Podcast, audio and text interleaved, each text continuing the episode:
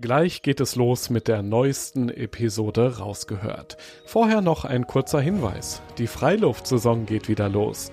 Erlebe hochwertiges Abenteuer-Equipment zum Anfassen und Ausprobieren. Dazu spannende Vorträge, Workshops und entspannte Abende in den coolsten Outdoor-Locations deutschlandweit. Auch in deiner Nähe. Check jetzt alle Termine auf globetrotter.de slash Freiluft und komm kostenlos vorbei.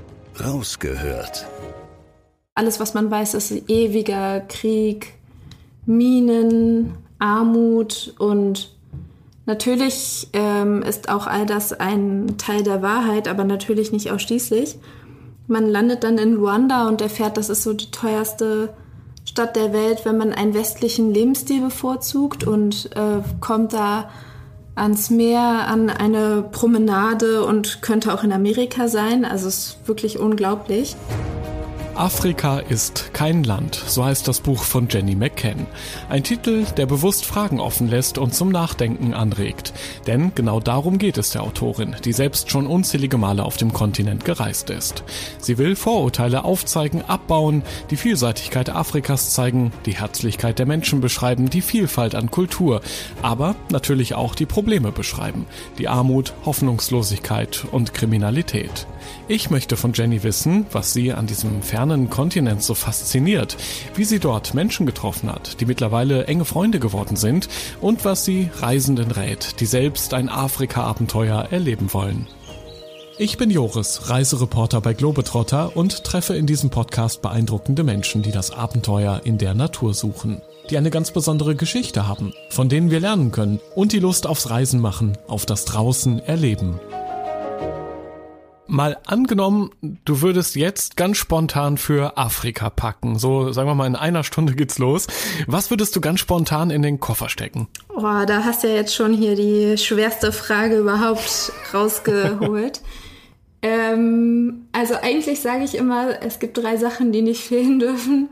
Und das ist ähm, Klopapier, Moskito, äh, Spray und eine Kopflampe für Licht.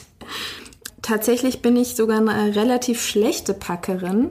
Zum Beispiel in Gabun hatte ich ein Hemd mit, was Moskitos abhält, weil ich dachte, ich mache so eine Dschungeltour und habe dann im Dschungel wurde mir von ähm, meinem Guide erklärt, hier gibt's ja gar keine Moskitos. Und da dachte ich so, oh ja, super. Ist ja ein richtiger Profi. Also. Ja, das ist sowieso, man kann so viel noch über Afrika lernen. Das ist ja, man muss es leider sagen, für viele ein riesiger und doch unbekannter Kontinent. Also es wird Zeit, mal genauer hinzuschauen, jetzt im Podcast. Rausgehört Fangen wir doch mal an mit deinem Buchtitel. Afrika ist kein Land heißt das Buch. Mhm. So, und da sagt man doch beim Lesen erstmal, ja klar, weiß ich doch, es ist ein Kontinent, über 50 Länder, das hat man ja in der Schule damals gelernt, aber, und dann, so ging es mir zumindest, merkt man doch, okay, so viel mehr weiß ich doch nicht drüber. Ähm, ist das auch ein Grund für die Titelwahl, eben so zum Nachdenken anzuregen? Ja, auf jeden Fall. Ähm, vor allem ist es ja auch so, also es regt auf jeden Fall zum Denken an und man stellt fest, dass man dieses Wort Afrika oder ich zumindest immer ähm, häufig synonym verwende für ein Land vielleicht. Oder wenn man fragt, ja, wo fährst du in den Urlaub hin? Ja, ich fahre nach Afrika, würde man ja über Europa niemals sagen. Ob ich jetzt in Italien oder Finnland bin, ist ja ein riesengroßer Unterschied. Und ähm, da einfach so ein bisschen zu sensibilisieren, dass, äh, dass diese homogene Masse vielleicht ein bisschen differenzierter äh, gesehen wird, ist, glaube ich, ja, nicht so schlecht. Also zumindest hilft mir das immer, äh, mir das nochmal bewusst zu machen. Auch wenn man beispielsweise dieses Adjektiv afrikanisch, ja, was ist das denn? Also ich esse afrikanisch oder ich höre afrikanische Musik.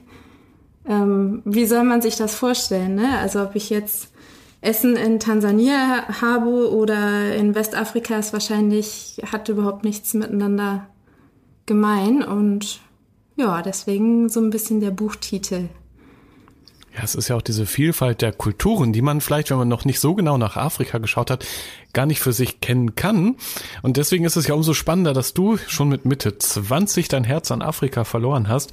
Erzähl doch mal, wie kam das damals in den jungen Jahren schon, dass du dich so für diesen Kontinent interessiert hast? Ähm, ich glaube tatsächlich, weil ich einfach unfassbar viele Bilder, also auch Klischees und Vorteile in meinem Kopf hatte und damals für mich der Kontinent so also die Welt symbolisiert hat, die von der ich dachte, fremder als diese Welt zu meiner eigenen kann es eigentlich nicht sein und die möchte ich unbedingt erfahren und ähm, auch die ganzen Bilder, die ich im Kopf hatte, hinterfragen und deshalb dachte ich so, ach, fährst du mal nach Tansania?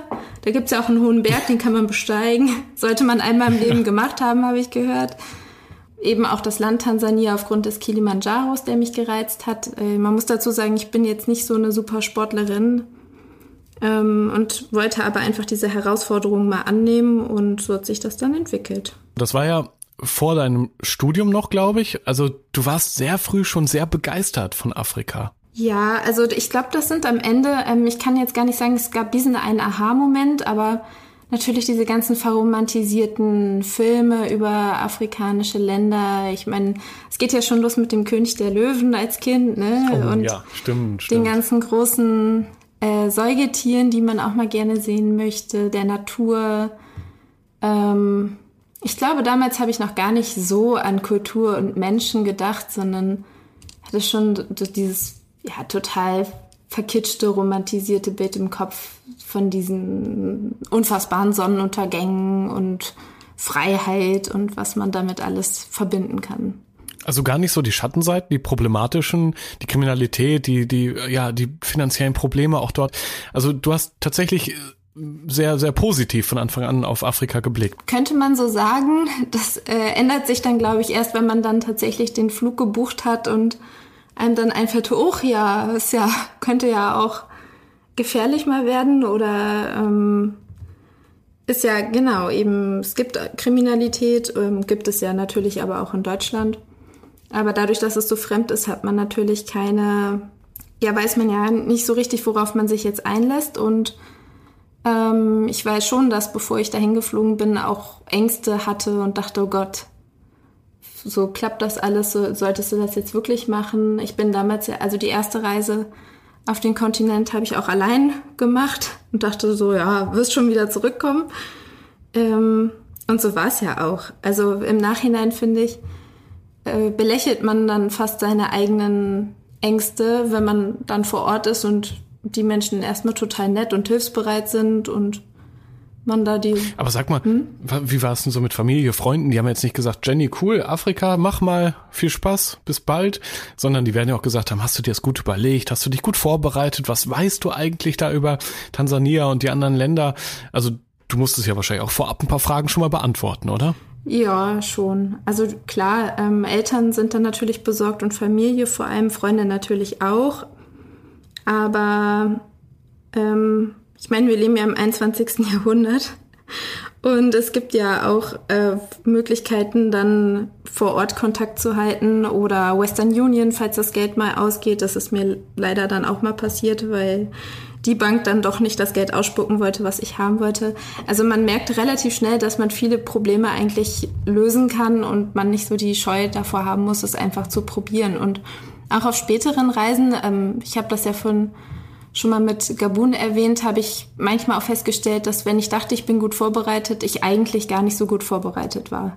Und andersrum eben auch. Also man, ich glaube, es ist schwierig, so einen guten Grad zu finden zwischen, man darf nicht total naiv sein, aber man muss sich vorher auch nicht hysterisch überlegen, bin ich jetzt perfekt vorbereitet und ähm, auch so Sprachbarrieren zum Beispiel. Man, man kann ja auch eigentlich fast nie die Sprache, die die Leute vor Ort sprechen. Ist das ein Problem? Fand ich jetzt persönlich nie eigentlich. Ja, mit Händen und Füßen, so blöd das klingt, aber es funktioniert ja tatsächlich auch, wenn man komplett unterschiedliche Sprachen spricht. Irgendwann kann man sich ja dann doch ausdrücken irgendwie. Lass uns noch mal bei der ersten Reise bleiben, weil ich finde das so spannend. Mit Mitte 20 hast du gesagt, so, ich mach das jetzt, ich fliege da jetzt mhm. rüber. Wie war so der, der Abschied am Flughafen und wie waren vor allem auch die ersten Schritte dann auf diesem Kontinent, der für viele so fremd ist? Ähm, ja, der Abschied war schon schwer. Ich bin da aber auch immer schnell emotional. Also das ist jetzt bei mir auch nicht äh, irgendwie so kompliziert, mich da zu Tränen zu rühren oder so. Ähm, und als ich dann gelandet bin, das weiß ich noch, mein Gepäck ist ja in Amsterdam geblieben ähm, und zwei Tage später sollte es auf den Kilimanjaro gehen das war fast schon befreiend. Also die Leute, die waren so locker und so, ja, herzlich willkommen, ja, dein Gepäck, das finden wir schon, das schicken wir dir hinterher und mach dir mal keinen Stress. Und also da, da ist eigentlich sogar die Sorge sofort abgefallen, weil man so herzlich aufgenommen wurde und man sich dachte, na ja, ich bin jetzt halt einen Monat hier und mal schauen, was so passiert und klar muss man dafür offen sein, dass sich vielleicht auch Pläne mal ändern können und man nicht so festgefahren an dem Zeitplan festhält, den man sich vorher überlegt hat. Ähm, ja, aber das, das war irgendwie schon gleich am ersten Tag oder in der ersten Nacht äh, so eine tolle Erfahrung, die einen dann ja auch bestärkt, mutiger zu werden, Schritt für Schritt. Ja, erzähl mal. Wie, was war so dein Plan für diesen Monat in Afrika und wie vor allem ist es am Ende dann wirklich gekommen? Ähm, der Plan war, auf den Kilimanjaro zu steigen. Das habe ich dann ja auch äh, hingekriegt. So kurz vor der Abfahrt äh, zum Berg kam dann der Koffer tatsächlich noch an, beziehungsweise der Rucksack. Und dann dachte ich so, naja, hat ja jetzt alles gut funktioniert. Ne? Duschen kannst du eh die nächsten sechs Tage nicht, also ist das jetzt auch nicht so das Problem dass man da jetzt vielleicht die, äh, die hygienischen ja, Sachen nicht dabei hat. Und dann war ich eigentlich relativ frei. Ich wusste, ich möchte nochmal nach Dar es Salaam, ich möchte nach Sansibar und dieses typische Backpacking, was man vielleicht so aus Südasien, Südostasien kennt, ähm, gab es jetzt in dem Sinne da nicht, sondern man ist dann eben mit, mit den normalen öffentlichen Verkehrsmitteln, obwohl die hat man dann ja in Südostasien auch, aber da sind die Infrastrukturen nicht so, dass man zehn Backpacker am Tag trifft, die einem dann noch ganz viele Tipps geben können. Ja, aber das, das war halt nicht schlimm. Dann hat man halt, stand man halt mit den Einheimischen irgendwie äh, am Straßenrand und hat auf einen Minibus gewartet oder auf einen größeren Überlandbus oder so. Also eigentlich ganz locker. Trotzdem gab es auch unterwegs auch mal Momente, wo du vielleicht unsicher warst oder was weiß ich, gerade kein Handyempfang da war oder irgendwie dein Plan nicht ganz aufgegangen ist an dem Tag. Gab es auch mal so ja besondere, vielleicht zweifelhafte Momente, wo du dir überlegt hast, uh, vielleicht vielleicht doch lieber umkehren und zurückfliegen? Oder hast du immer gesagt, doch, ich muss da drauf auf den Kilimanjaro, das ist mein Ziel und ich pack das? Ähm, also jetzt speziell auf den Kilimanjaro, das war schon, da hatte ich schon ein ziemlich ähm, großes Bedürfnis nach, darauf zu gehen und glaube ich, auch so ein Stolz, der sich da entwickelt hat, dass ich dachte, ich muss jetzt mir und allen anderen beweisen, dass ich das kann. Also ich hatte schon starke Zweifel, ob ich das überhaupt schaffe, eben weil ich eigentlich überhaupt keine Erfahrung hatte mit Bergsteigen. Ich konnte irgendwie eine Stunde joggen und war schon total stolz und dachte, ja, ne? so, das war so meine Vorbereitung. Ja. Ähm, und vor allem, wie, wenn man aufgibt, in dem Moment, an dem man denkt, man kann nicht mehr weitergehen, dann ist man ja mitten am Berg und man muss ja irgendwie wieder zurückkommen. Davor hatte ich sehr großen Respekt. Also, weil ich glaube ich jemand bin, der erst aufgibt, wenn gar nichts mehr geht und dann könnte es ja auch gefährlich werden, weil man dann vielleicht ja sogar andere Leute auch in Gefahr bringt, die einen dann runtertragen müssen oder so. Das ist Gott sei Dank alles nicht passiert. Aber da, da habe ich mich sehr viel mit auseinandergesetzt. Also mit dieser Frage des Scheiterns und auch äh, ist dann mein Ego angekratzt und kann ich das so ähm, für mich gut verarbeiten. Also du hattest auch viel Zeit natürlich unterwegs, dir Gedanken zu machen, das ist ja auch klar. Ja, genau, klar. Man ist sechs Tage am Berg, man begegnet jeden Tag Leut Leuten, die es nicht geschafft haben und bei denen merkt man auch, dass die das nicht so leicht wegstecken, weil ähm, man sich ja auch mental davor lange zumindest darauf vorbereitet, diesen Berg zu besteigen. Und dieser Wunsch wird vielleicht auch immer größer, oben anzukommen, je länger man sich damit beschäftigt. Und dann eben zu entscheiden, ich mache es jetzt nicht oder ich schaffe es nicht oder ich, ja, das ist schon, äh, kann schon am Ego kratzen. So, bei dir ist, ist es alles gut gegangen. Man hört es auch, wie, wie stolz du im Nachhinein immer noch bist. Nimm uns mal mit auf diesen Gipfelmoment. Du warst ganz oben. Du alleine, Mitte 20, junges Mädchen aus Deutschland, vielleicht ein bisschen blauäugig dahin gestartet und du hast es wirklich gepackt. Was für ein Gefühl war das da oben auf dem Kilimanjaro für dich? Ähm, gar nicht so euphorisch, wie es jetzt in deiner Frage so anklingt. Also ich äh, hatte auch die Höhenkrankheit, da kommt man, glaube ich, gar nicht so drum herum. Also man in der letzten Gipfelnacht, die dann wirklich extrem anstrengend ist, man startet um Mitternacht, ähm, wir hatten Schneesturm, Eiskörner, die ins Gesicht geschlagen sind, Schmerzen, ich habe zwischendurch meine Füße nicht mehr gespürt. Und äh, ich war Anfang März oben. Das ist auch nicht so die perfekte Reisezeit, um den Kilimanjaro zu besteigen. Und ähm, war dann einfach glücklich, oben anzukommen und es hinter mich gebracht zu haben. Und im Nachhinein habe ich dann auch immer wieder überlegt, inwieweit eigentlich dieser Akt der Gipfelbesteigung nicht auch so einen Beigeschmack von einem kolonialistischen Akt hat, ne? Weil man, mm, also ich war ja auch nicht ganz allein um, sondern logischerweise mit, mit ähm, einheimischen Guides, die mich, die mir äh, viel geholfen haben und dann macht man oben ein stolzes Foto vom Gipfelkreuz und denkt sich, ja, ich habe es jetzt geschafft. Und der Kilimanjaro war ja früher auch mal der höchste Berg Deutschlands, ne? ähm, und ja, also im Nachhinein ja, kommen dann noch mal so ein paar andere Gedanken ähm, hoch, die man hat bei so einer Gipfelbesteigung. Aber klar, Anfang 20 war ich mächtig stolz. Ich fand super, dass ich das geschafft hatte. Dachte mir dann auch, ja, ob ich jetzt nochmal einen hohen Berg besteigen muss, weiß ich nicht. Wobei, ja, doch, es ist schon eine tolle Erfahrung. Aber ähm, muss man immer jedes Unterfangen, was man hat, in Erfolg oder Scheitern auch einteilen. Ne? Und gerade so eine Gipfelbesteigung, da geht's ja darum, oben anzukommen. Ist das wirklich alles, worum es geht? Oder geht es nicht auch um den Weg, also tatsächlich um den Weg nach oben, um diese unfassbar beeindruckende Natur? Also man startet ja quasi im Dschungel und jeden Tag, den man zurücklegt, verändert sich die Natur komplett. Irgendwann hat man eine Steinwüste und dann eben diesen Gletscher. Das ist unglaublich. Rein von der Schönheit der Natur. Und das ist ja auch sowas, was, glaube ich, viele gar nicht mit Afrika verbinden, dass es da auch Gletscher gibt zum Beispiel. Man denkt ja da eher an Wüste zum Beispiel, an, was weiß ich, Durst in der Wüste, Wassermangel, mhm. solche Dinge. Ja. Du hast aber auch einen anderen Teil in dem Moment ja von Afrika kennengelernt und das mhm. war wahrscheinlich auch so dieser, dieser Monat, der dann dazu geführt hat, dass du richtig begeistert von Afrika warst.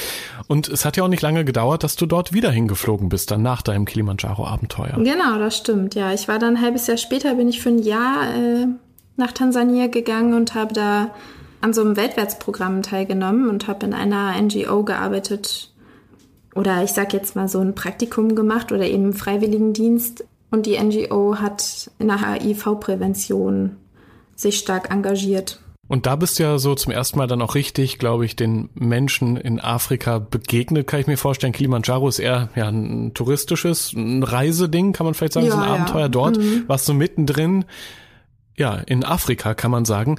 Wie waren so deine Begegnungen mit den Menschen? Konntest du hier und da auch helfen, die Probleme richtig für dich auch identifizieren? Warst du Teil der Gesellschaft? Mm, also helfen ist ja sowieso immer so ein ganz schwieriges Wort im Zusammenhang ähm, mit Entwicklungszusammenarbeit sozusagen. Also ich würde sagen, ich konnte auf gar keinen Fall helfen. Ich habe ganz viel gelernt, ganz viele Einblicke bekommen. Ähm, ja ganz viele neue Perspektiven auch, Denkanstöße. Ich glaube, ich habe in meinem ganzen Leben noch nie so viel nachgedacht über Armut, Reichtum, wie, wie sind Güter verteilt, so was gibt es für unterschiedliche Perspektiven und habe natürlich auch extrem viele Fehler gemacht. Also mh, mm, zum Beispiel habe ich mir am Anfang so Plastik-Flipflops gekauft, weil ich dachte, ja, ist ja super, die trägt ja jeder hier, dann passt du dich mal an oder man versucht sich eben einzufügen in so eine Gesellschaft. Und dann hat mir einfach eine Freundin, die ich immer noch habe, die mir sehr ins Herz gewachsen ist und die, mit der ich dann vor Ort auch ganz intensiven Kontakt hatte, wir haben zusammen gewohnt, ähm, erklärt, dass wenn jetzt eine Weiße wie ich solche Schuhe trägt, ähm, das eigentlich wie eine Verhöhnung ist für die Menschen vor Ort, weil die wissen, ich könnte mir jetzt auch bessere Schuhe leisten und Schuhe sind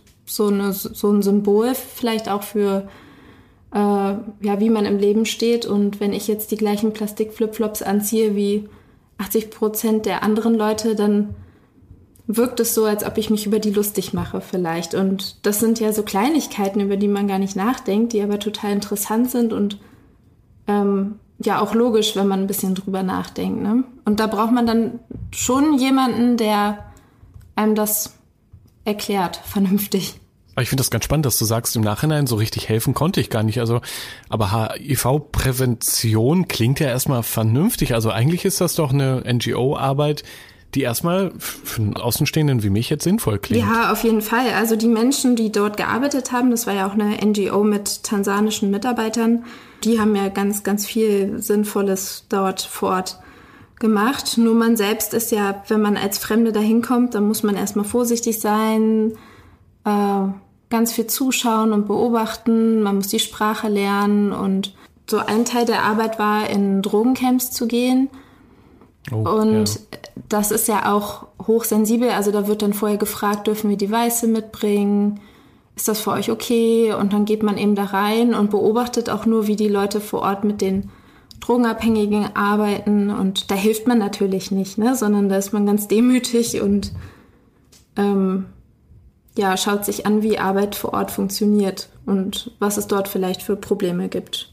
Aber nicht, nicht desto trotz ist das natürlich extrem hilfreich, weil ähm, bei so einem Entwicklungs- oder Freiwilligendienst geht es ja nicht darum, dass ich da vor Ort irgendwie vielleicht auch helfe, sondern Erfahrungen sammle und mich auch in Europa oder Deutschland vielleicht engagiere für oder gegen Fremdenhass oder äh, einfach andere Perspektiven noch mit einbringen kann. Du hast gerade schon davon gesprochen, dass dort die, die Drogsüchtigen dann gefragt worden sind, dürfen wir ja, die Weiße zu euch mitnehmen. Mhm. Äh, das ist ja so auch die Frage, die ich mir eh gestellt habe. Also wie liefen denn die Begegnungen mit den Menschen in Afrika ab? Weil ich meine, so viel ist klar. Du als weiße, blonde Frau fällst dort natürlich auf und die Blicke musst du ja förmlich, förmlich gespürt haben. Mhm. Also ist man dir dann besonders freundlich begegnet oder erstmal abwartend oder wie einfach war es sowieso allgemein da mit Menschen wirklich in Kontakt zu kommen, ohne dass ihr jetzt so in diesen klassischen Rollen wart, dass du die, die Helferin bist aus dem privilegierten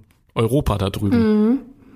Ähm, also ich würde schon sagen, während des Jahres in Tansania ähm, sind mir 95 Prozent der Menschen extrem freundlich begegnet und neugierig und wollten mich kennenlernen oder es sind auch Freundschaften entstanden. Ähm, natürlich hat man manchmal eben auch diese komische Hierarchie, die man selbst auch erstmal kennen muss.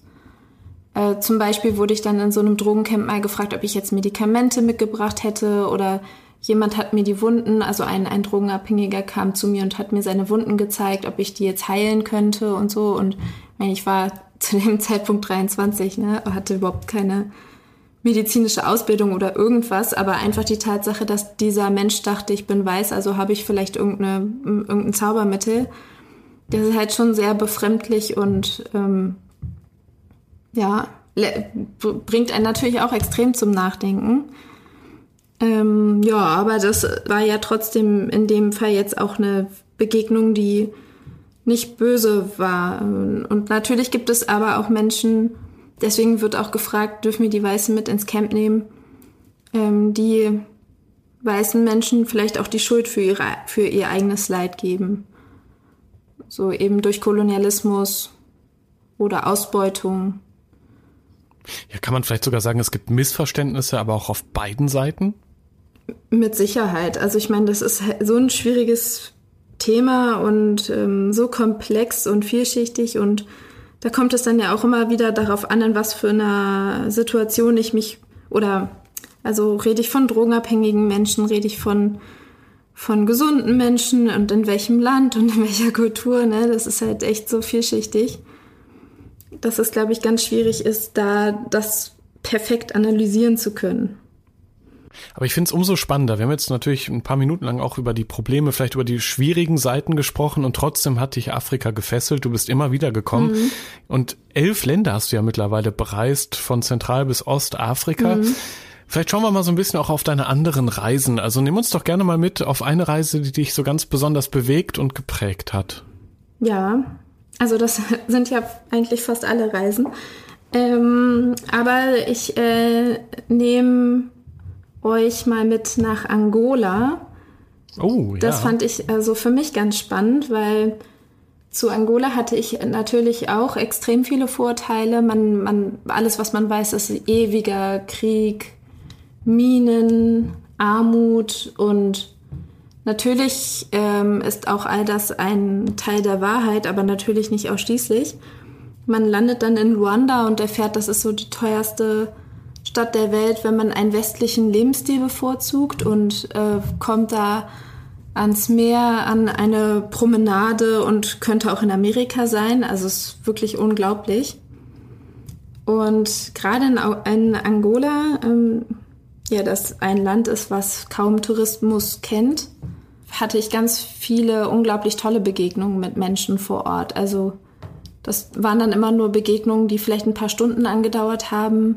Also man hat dann jemanden mit einem Auto gefragt, hier kannst du mich mal dahin fahren? Oder äh, mit deinem Minibus. Und die fanden es dann so lustig, auch ihr Land aus einer touristischen Perspektive zu betrachten, dass die einen Tag später dann nochmal mitgekommen sind. Und dann ist man zusammen losmarschiert und hat sich irgendwelche Gesteinsformationen angeschaut oder so. Und das hat halt richtig Spaß gemacht, weil das ein gemeinsames Entdecken war und äh, wirklich eine tolle Herzlichkeit, die man vor Ort auch erfahren hat. Und das eben ein Land ist, was noch nicht so durch Tourismus mh, hm, geprägt ist, dass so das, was man vielleicht auch von Sansibar kennt, da ja manchmal schon ein bisschen genervt ist, wenn der zehnte Straßenverkäufer kommt und wieder was verkaufen will, wobei man da ja auch demütig sein sollte. Die wollen einfach nur Business machen mit den Touristen vor Ort, ne? Aber ja, in Angola fand ich das wirklich un unfassbar spannend, diese Begegnung mit den Menschen zu haben. Und dann natürlich auch mit dem Land selbst, ne? Und man hört es raus, du bist natürlich auch sehr kontaktfreudig. Ich glaube, das braucht man da auch, weil die Sprachbarriere ist ja nach wie vor geblieben, oder? Ja, schon, aber Google Translation und so, ne? Okay, Familienbilder. Ja, ist möglich. und das ist auch irgendwie toll, wenn man dann einfach äh, merkt, die äh, Person, mit der man redet, die ist auch geduldig und dann ist natürlich ein Gespräch viel schleppender, aber wenn man genug zum Lachen hat und vielleicht auch noch ein Bier trinkt oder so, dann passt das schon.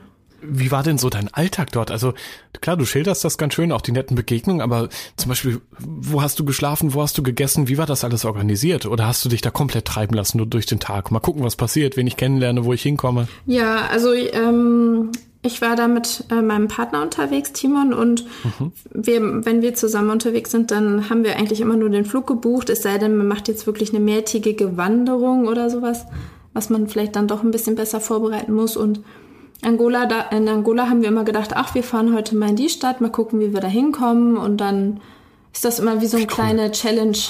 So, wo ist der Minibusbahnhof oder brauchen wir ein Auto und naja, so lernt man dann die Leute kennen.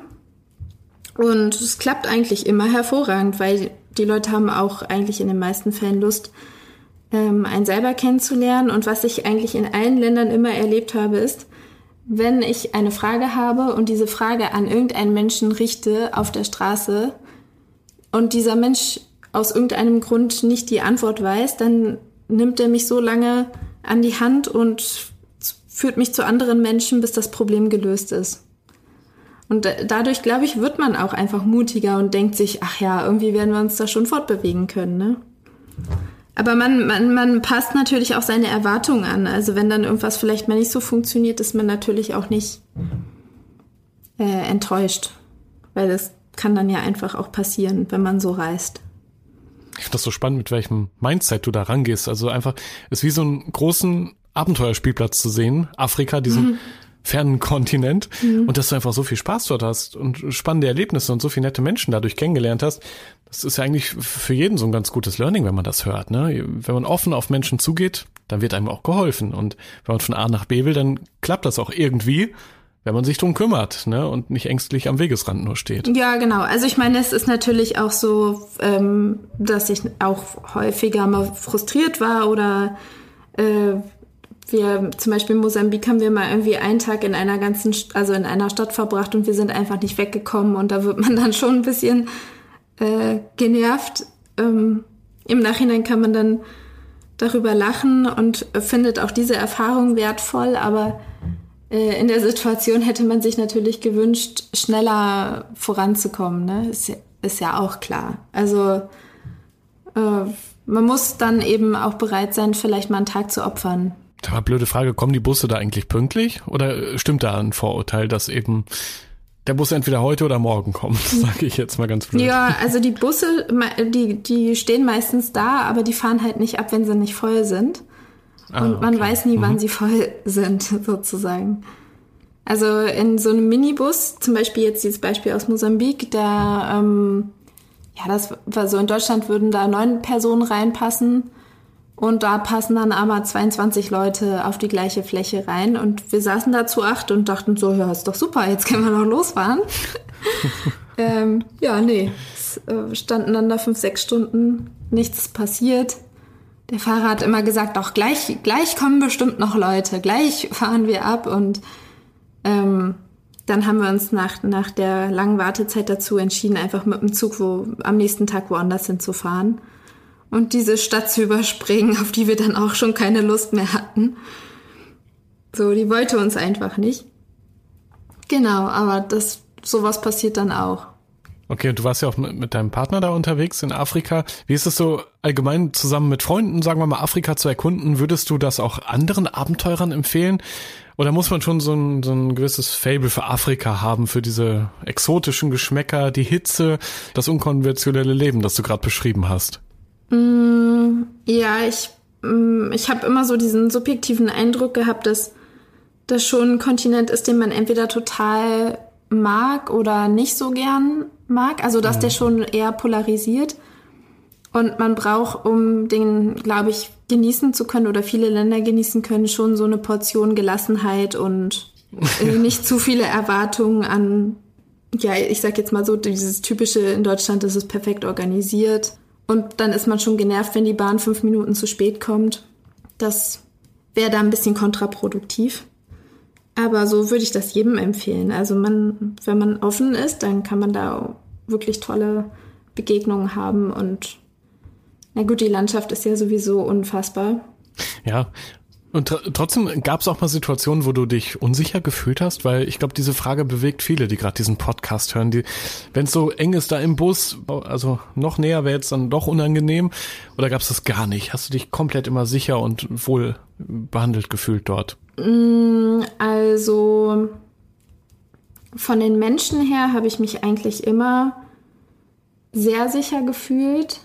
Ähm, dieses, wenn man im Bus sitzt und man denkt noch näher, also die sind ja schon extrem nah, ne? Man ist da quasi in Kussdistanz mit den anderen Menschen zusammen in so einem Bus eingefärcht.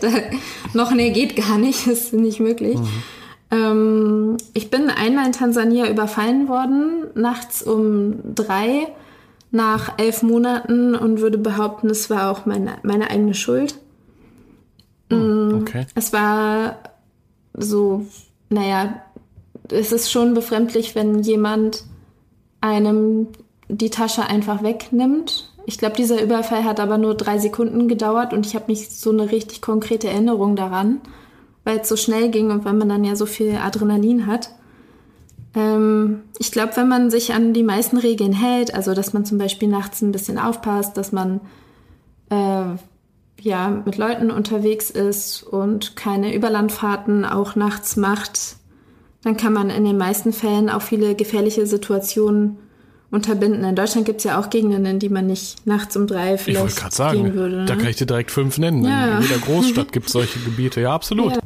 Sag mal, ähm, wo du gerade auch das Thema Helfen angesprochen hast, bei dir war es ja eine NGO, wo du ja versucht hast zumindest zu helfen. Ich frage mich die ganze Zeit, ob der Tourismus Afrika wirklich helfen würde, auch gerade mit Blick auf Naturschutz. Wie ist da deine Einstellung zu? Hm, also das ist ja echt schwierig. Ja, oder? ist eine extrem schwierige Frage, vor allem weil da kommt es auch immer wieder ganz ähm, genau auf die Situation drauf an. Zum Beispiel in Ruanda kann man sich ja diese Backgorillas anschauen und da ist der Tourismus super. Die Leute bezahlen 1500 Dollar, um eine Stunde ähm, so eine Backgorilla-Gruppe beobachten zu dürfen und man hat aber festgestellt, dass sich über die Jahre die Population der Berggorillas wirklich äh, gesteigert hat, weil das Geld dann gut investiert wird eben in, in den Naturschutz zum Beispiel an, an dieser mhm. konkreten mhm. Stelle. Ich glaube, eins der Hauptprobleme ist, dass viele große Hotelketten oder ähm, ja, touristische Attraktionen ja gar nicht von Einheimischen betrieben werden, weil sie vielleicht die Kapazitäten nicht haben oder wie auch immer. Also es wird kein Geld dort bleiben im Land wahrscheinlich. Ne? Es würden dann ja. von extern, wahrscheinlich aus Europa oder USA, würden die großen Hotelketten kommen, ähm, ja, ihre Hotels dorthin bauen und genau dorthin in die Heimat dieser Hotels wird dann auch das Geld wieder fließen. Ja, oder zum Beispiel ja. auch wenn ich jetzt, also ich bin ja mit einer einheimischen Agentur auf den Kilimanjaro gegangen, aber es gibt ja auch ganz viele Schweizer Firmen oder andere ähm, Veranstalter, die auf den Kilimanjaro gehen. Und da kann man sich ja auch selber entscheiden, möchte ich das eben mit einer europäischen Firma machen oder mit den Leuten vor Ort? Weil da kommt es dann ja eben, also es ja, liegt ja auf der Hand, wo das Geld dann bleibt, entweder im Land oder eben auch nicht. Ne? Übrigens ganz spannend, was den Kilimanjaro angeht. Da hast du ja in deinem Buch auch sehr selbstkritisch beschrieben, wie du mit diesem typischen Egoismus von Touristen auch konfrontiert warst, auch bei dir selbst, als du nämlich sehr spät erst gemerkt hast, unter welchen Bedingungen diese Träger da ja dir einen tollen Tag bereitet haben. Mhm. Du hast das eben schon mal angedeutet am Anfang unseres Gesprächs, aber jetzt so auch wenn du da noch mal drauf blickst, wie sehr waren da diese Unterschiede da zwischen dir, dieser wohl situierten Europäerin, die oben auf dem Kilimanjaro will und diese Träger, die da sich abschuften mit der billigsten Ausstattung, sage ich mal? Ja, das äh, war natürlich total extrem und es ist im Nachhinein auch so, dass ich mich schon dafür schäme, dass ich da das nicht auf dem Schirm hatte oder da nicht vernünftig drauf geachtet habe. Wir sind beispielsweise ja auch an einem Grab vorbeigekommen, da ist ein Mensch erfroren, also ein Träger erfror, erfroren, weil er nicht gut ausgerüstet war und weil der Wetterumschwung äh, zu extrem war. Und das wäre irgendwie ein, ein Ort gewesen, an dem niemals ein Mensch hätte sterben müssen. Oder dass man dann auch das Trinkgeld nicht dem Mensch direkt gibt, sondern vielleicht dem Guide und man gar nicht weiß, kommt das jetzt wirklich alles da an oder nicht. Und dass man auch mit den Menschen gar nicht in Kontakt kommt, weil die Leute so eine Hemmung haben oder sich denken, ja, die Weißen wollen ja auch unter sich sein, was in vielen Fällen gar mhm. nicht stimmt. Mhm. Mm.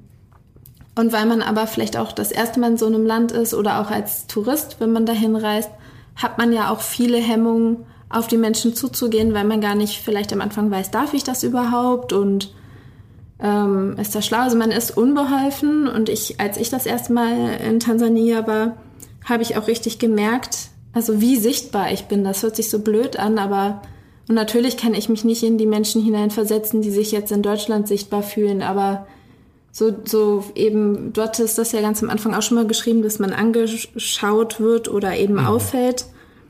Man spürt die Blicke. Genau, ja, genau. das ist schon ähm, so ja ein Gefühl, was man vorher gar nicht kennt oder mit dem ich mich vorher auch nicht so auseinandergesetzt habe und was natürlich das eigene Verhalten vor Ort extrem beeinflusst. Sag mal, wenn man dich jetzt so hört, ich glaube, es könnte viele echt inspirieren, die sagen, okay, Afrika, das, das schaue ich mir auch mal genauer an, was da so gehen könnte, was, was ein Abenteuer angeht, eine Reise. Angola hast du ja sehr schön beschrieben, wie man da ja durch den Tag kommt und so viele Abenteuer erleben kann. Jetzt so, wenn man auf deinen Spuren wandeln möchte, so im Nachhinein, mhm. ähm, was würdest du anders machen? Was würdest du Menschen raten, die da auch richtig Lust drauf hätten, Afrika zu erkunden? Was sollte man bedenken bei der Reisevorbereitung, beim Equipment, die Ziele vor Ort? Was sollte man ja im Vorfeld planen? Was spontan angehen? Wie würdest du es vorbereiten? Mm, also es kommt ja darauf an, so worauf man Lust hat. Ob der Fokus jetzt eher auf Outdoor Adventure liegt ähm, oder auch auf Begegnungen, also eben Menschen. Wenn man Menschen kennenlernen will, ist natürlich hilfreich, auch längere Zeit an einem Ort zu bleiben. Ähm, ansonsten bin ich ein großer Fan davon, einfach einen Flug zu buchen und wenn ich eine Tour machen möchte, eben mit Menschen vor Ort die Tour zu planen. Man kann auch bei Facebook Leute anschreiben, das habe ich auch schon gemacht und äh, fragen hier, du hast da und da doch gearbeitet, kannst du mich dann nochmal rumführen und dann handelt man irgendeinen Preis aus. Das muss ja auch nicht immer alles so von einer Agentur ausgehen oder von einem offiziellen Anbieter, sondern die Menschen, die man dann trifft, die zeigen einem auch ihr, ihre Welt sozusagen. Und das, glaube ich, ist relativ nachhaltig. Ähm, und das würde ich auch empfehlen, weil das natürlich ähm, auch sehr authentisch ist in vielen Fällen. Welches Land würdest du empfehlen? Einem Afrika-Anfänger, sage ich mal? Ähm, ich glaube, Ruanda ist ein richtig gutes Land, um zu starten. Tansania aber auch, da hat man dann diese ganzen großen Erlebnisse wie Serengeti. Also es ist so die Vorurteile, die man hat oder die Klischees, die, die stimmen auch zum Teil einfach. Es ist un unglaublich schön und äh, unfassbar, einen Elefanten oder einen Löwen oder eine Giraffe, ein Zebra das erste Mal in einer freien Natur zu sehen und eben nicht im Zoo. Und Tansania ist ja auch sehr, sehr gut organisiert, was eben mit dem ganzen Tourismus zusammenhängt. Also eben relativ touristisch, würde ich sagen. Und Ruanda ist un unglaublich modern auch. Also zum Beispiel darf man keine Plastiktüten mit äh, ins Land nehmen. Man muss alles abgeben, wenn man einreist. Die waren da schon ein bisschen früher als wir dran, auf Naturschutz zu achten. Ähm, und auch Ruanda, also dadurch, dass es so klein ist und die Straßenverhältnisse relativ gut sind, sehr gut zu bereisen. Das klingt wirklich spannend, wie du es immer wieder angegangen bist. Elf Länder, wie gesagt, mittlerweile. Und ich glaube, es war noch längst nicht das letzte Mal, dass du, du bist ja jetzt auch gerade mal Mitte 30, ähm, dass du nach Afrika rüberfliegst. Mhm. Was sind so die nächsten Pläne? Was steht da noch auf deiner Bucketlist? Mm, also wäre 2020 anders verlaufen, als wir es so erlebt haben, dann wäre ich 2020 in die Republik Kongo gereist. Mhm. Äh, man kennt ja die Demokratische Republik Kongo, also dieses große Land in der Mitte. Und die Republik Kongo ist aber im Verhältnis dazu relativ sicher und grenzt an Gabun an. Das hätte mich sehr interessiert. Ähm, und dann gab es eigentlich auch schon einen Plan, in den Sudan zu reisen und von dort rüber nach Äthiopien. Und ich glaube, es wird auch irgendwann stattfinden können. Also klar, Corona, es ist leider nach wie vor allgegenwärtig und mal schauen, wie wir jetzt so durch den Herbst und Winter kommen. Aber sagen wir mal für nächstes Jahr, du hast es wahrscheinlich schon relativ konkret alles durchgeplant. Und wir haben ja am Anfang auch gelernt, so viel packen ist eh nicht dein Ding. Ja. Dein Ding ist eher spontan und los und ab rüber nach Afrika, richtig? Ja, schon, kann man schon so sagen. Ey, richtig spannend unser Gespräch.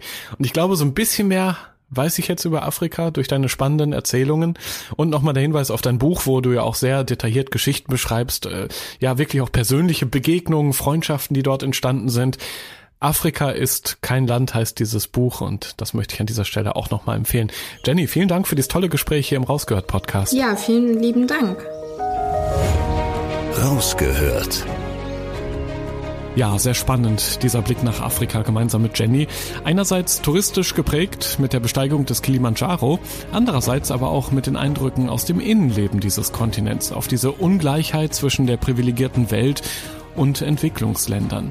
Ich denke, Jenny spricht da mit viel Empathie, Realismus und Leidenschaft für einen Kontinent, der eben mehr ist als ein Land und der umso spannender wird, wenn man ihn von allen Blickrichtungen aus betrachtet und vielleicht sogar bereist. Ansonsten interessiert mich natürlich auch dieses Mal die Frage, wie hat dir denn die Episode gefallen? Hast du vielleicht noch eigene Fragen an Jenny oder die anderen Abenteurer aus dem Rausgehört Podcast? Ich freue mich immer über dein Feedback, gerne per Mail an podcast.globetrotter.de oder natürlich gerne auch auf den Social Media Kanälen von Globetrotter, zum Beispiel bei Facebook oder Instagram. Das war die 31. Episode vom Rausgehört Podcast. Schon in vier Wochen bekommst du hier die nächste Folge. Bis dahin schau doch gerne mal im Blog zum Podcast vorbei. Den findest du auf globetrotter.de slash magazin.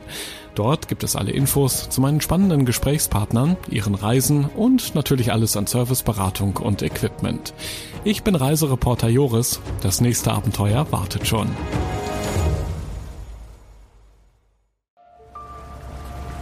Erinnerst du dich an deine Lieblingsreise? Jetzt gibt es einen Podcast voller Lieblingsreisen. Erlebe mit uns spannende Outdoor-Expeditionen und schnür den Backpacker für abenteuerliche Regennächte auf der Isomatte. Wie der Nebel dampfend aufsteigt über dem Wasser. Ein richtig schöner Ort, um wach zu werden. Lieblingsreisen. Bier gibt's, sehr gut. Und Brezen sehe ich da zum Beispiel auch. Mhm. Cheers. Dein neuer Reisepodcast. Man muss einfach runterfahren, man muss Denken ausschalten und Fühlen einschalten. Ja, jetzt schwebe ich geradezu. Also, ich fühle mich echt wie neugeboren. Super, super toll. Mit uns erlebst du Mikroabenteuer und die weite Welt. So. Wow. Jetzt sind wir, wir wollten ja nicht gleich den ganzen Laden leer essen. Ja, Sie wissen ja noch gar nicht, was es am Schluss kostet. Lieblingsreisen. Jetzt gehen wir über den Bazar in Marrakesch. Jetzt entdecken, abonnieren und mitreisen. Lieblingsreisen gibt es überall für dich, wo es Podcasts gibt. Kommst du mit?